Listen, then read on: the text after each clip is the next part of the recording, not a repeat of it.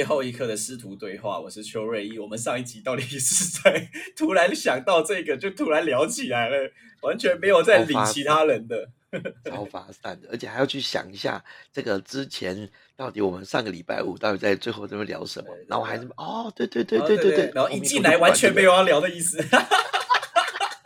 这就是即兴，我是玩即兴已经十几年的欧耶。今天我喝的酒一样是三豆里的柠檬的这个口味的哈。没错，我这个还是继续喝的红标料理米酒煮鸡汤。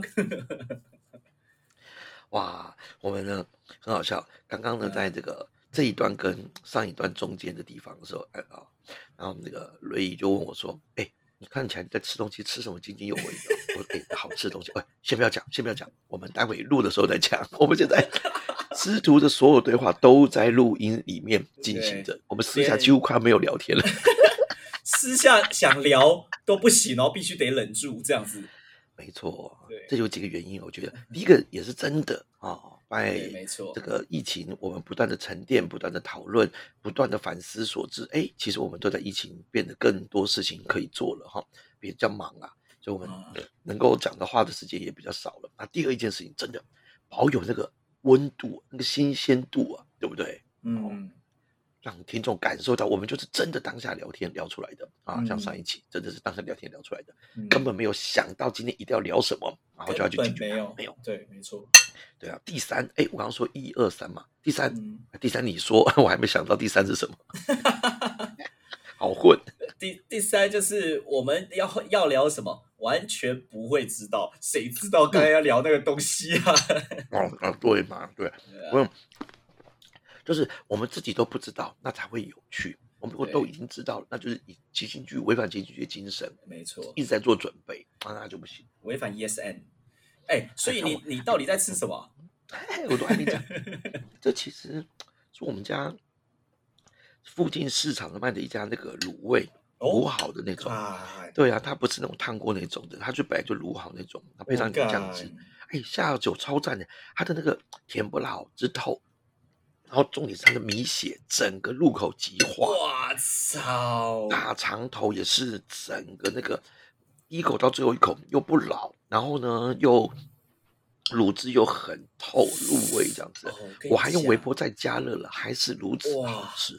好，卤味哈，新店建国路建国市场啊。那个那有一家的全家旁边有一个卤味啊，那边都好吃啊。另外一个。邱妈妈的鸡腿太好吃了哇！它鸡腿是怎样？也是卤的吗？啊，也有烟熏的啊，也有那个那个像醉鸡那种哇，那超好吃！我想去买，真的 哇！再打一个广告，新店建国路。的新建国市场的，建国市场大概是黄昏市场，所以呢晚上傍晚的时候才会用。哇，那个那一排都一堆好吃，求妈妈各位一定要试看。附近的卤味 找一找，已经卤好的，哇，那个米血这太好吃。OK，好，我跟你讲，卤味卤味怎样好吃，你知道就是你要看到它锅子哦，整直接到那个脚桶，就是一桶一大桶嘛，那整个锅子里面是全黑的，我不知道在干嘛，然后里面一定超多零钱。但一定要那一种才好吃。对对，超多零钱是什么意思？哎，你不知道吗？我不知道，我不知道什么意思。就是那种老板捞一捞捞底层，会不小心捞出零钱，为什么呢？因为每次在找钱的时候不小心掉进去那一种。真假的？真的那一种最好吃。真的假的？含丰富的铁质跟矿物质是吗？哇操，那种最好吃。北极的啦，因为为为什么大家为什么会开玩笑说里面超多零钱？因为那个卤汁是从来没有坏过的。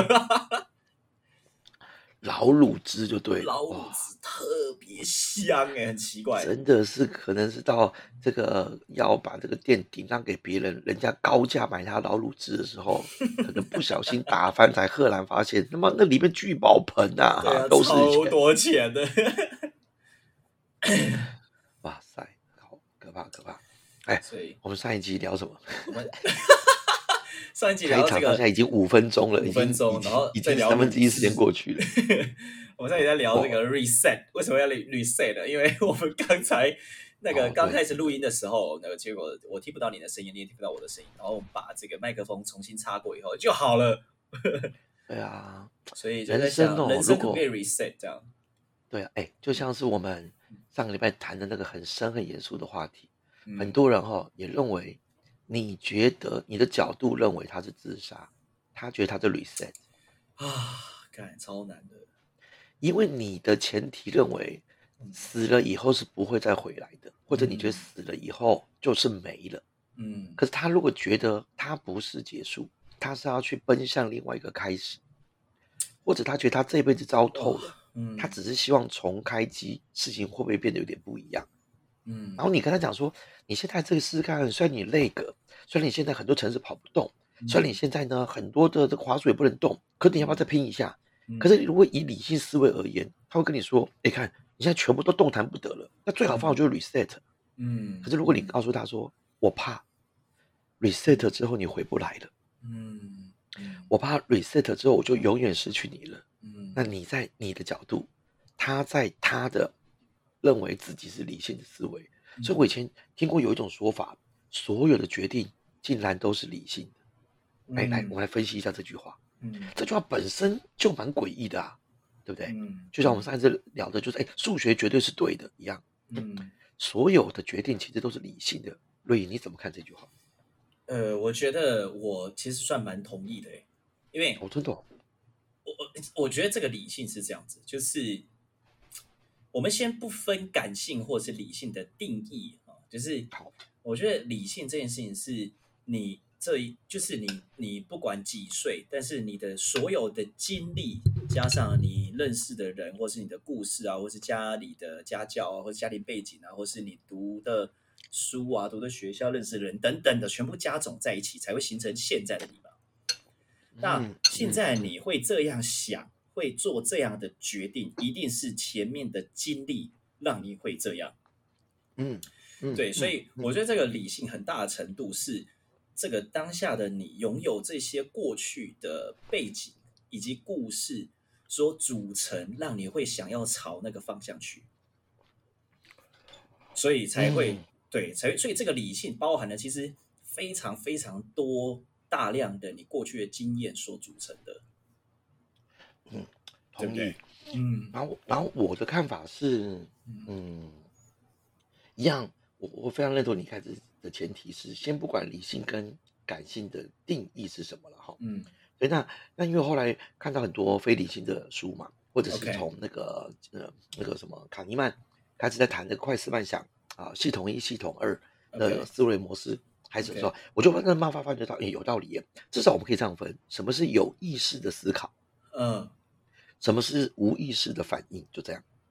那哦大脑为了省时嘛、省力嘛，嗯所以有时候我们的思考，你以为有在思考，它事实上是走最短路径、最简单的方式、最不耗能的方式，就反射出来，就这样子。嗯嗯嗯那我们看你现在做一份工作，你现在打个字，你几乎都不会思考啊，你想什么就打什么，对不对？嗯嗯可是我们以前刚开始学的时候都要选字，这个按这嗯边，这按这边，然后想这样子用用词遣字好不好？嗯，所以，如果我们当我们完全不需要思考，跑出来的东西其实是很有效率的，嗯。可是它不一定精确，而且它不一定是对的。嗯，但是你要驱动到你的脑袋去思考，嗯是很耗能的一件事情。嗯嗯。所以，如果绝大部分的的的的想法出来，那我觉得那反而应该说全部都是非理性的比较多。嗯。哦，但是如果我们谈到需要有意识的去做决定，或者是去做呃批判性思维也好，或者去做反思也好的话，嗯。那我反而就可以接受刚刚你说的这个说法是，所有的决定其实都 based on 你以前的经验、归因理论，或者是你的推理，或者是你外在以前得得到的资讯，或者是你各种的习惯，或者你嗯。现在此刻的限制当中，你能够找到的任何的其他的证据或者是论点，嗯，最后推出来的这个结论。那如果是这样，那所有的决定可能都是理性的。嗯嗯，没为什么？应该叫做自以为理性的了。嗯嗯因为如果再谈下去，一定还会有很多哎呀，我没想到地方，跟哎呀，我以为客观。终归一句话了，我觉得哦，没有一个决定，没有一个论点嗯是客观的，嗯是绝对客观。为什么？哎，你看这句话有没有？客观呢？客观就是客人的观点，呃嗯别人的观点。嗯那你看哦，如果我说啊，今天我们两个在吵架，我说，哎，九瑞你要客观一点啊，我是客，你是主，你要听听我的想法。那靠背，大家都换个角度讲，我我就认为我是主，你是客啦，那我应该听你的想法才对啊。对啊，好了，那我们两个在说服第三位啊，表示第三位叫做这个啊，这个叶伯良好了，嗯，我们在说服他。然后他很主观，我说：“哎，妈妈，你不要这么主观好不好？对不对？就像他出国念书嘛，你要想想看你的未来，对不对？哈，哎，我们两个是客，你要尊重我们。靠背，那到底是谁谁才是客观的？嗯，好啊，大家好，来问全世界，你觉得全世界大家都一致相信的论点，这就是叫客观吗？嗯，以前就以前的全世界都还觉得，哎，全那个所有的星球是平的，对，地球是平的，围绕着这个地地球在转的嘞之类的哈。嗯，那。根本没有真正的客观呐，嗯，每一个人假扮演都是主观的啦，嗯，都是主观的，然后每个人都可能认为我驱动我的脑袋去思考的都是理性的，嗯，都是理性的。那当然不是说错，但是认真说来，你也可以说它全部都是非理性的，嗯。这让我想到这个之前有在这个博雅的时候上过一堂课，叫新闻自由这件事情，然后有有有。就大家就提出说，哎，现在的新闻是就是大家觉得好吗？然后呃，就是客不客观啊，主观不主观或怎样的？然后，嗯，其实我后来就因为我以前也会觉得说，看新闻到底在播什么，干什么神经病智障，到底在干嘛？然后我就觉得说，干可不可以播点有营养的东西，或者怎么样？然后后来 也是上完那一课以后，慢慢去思考。然后就是得出一个我觉得我还蛮同意的结论是，每一个新闻或是每一个甚至是每一个人都是非常主观的。那主观之下的话，就像我们现在在市面上，就是你吃东西有乐色食物，也有健康食品。就你想要现在想要吃什么，你可以去决定你要吃什么。嗯，所以每一台。电视台或是每一个人都是有主观的意识去做这件事情，不管你再客观，都是有主观的意识去做。你没办法，因为你陈述一件事情，你不可能不带任何的观点去做嘛，不可能。就是你至少会带那么一点一趴也好，那至少会带一点点。所以就是说，哎，不管新闻现在你觉得是好还是不好，可是所有的东西就是你做的选择，就是你想不想吃这个东西。那你现在吃的，因为像譬如说炸鸡，大家都知道不好，可乐也是大家都知道不好，可是很爽啊，所以，对啊，所以等于说，等于说你想要吃什么，你想要做什么，这是个人的决定。我觉得其实也没有不好。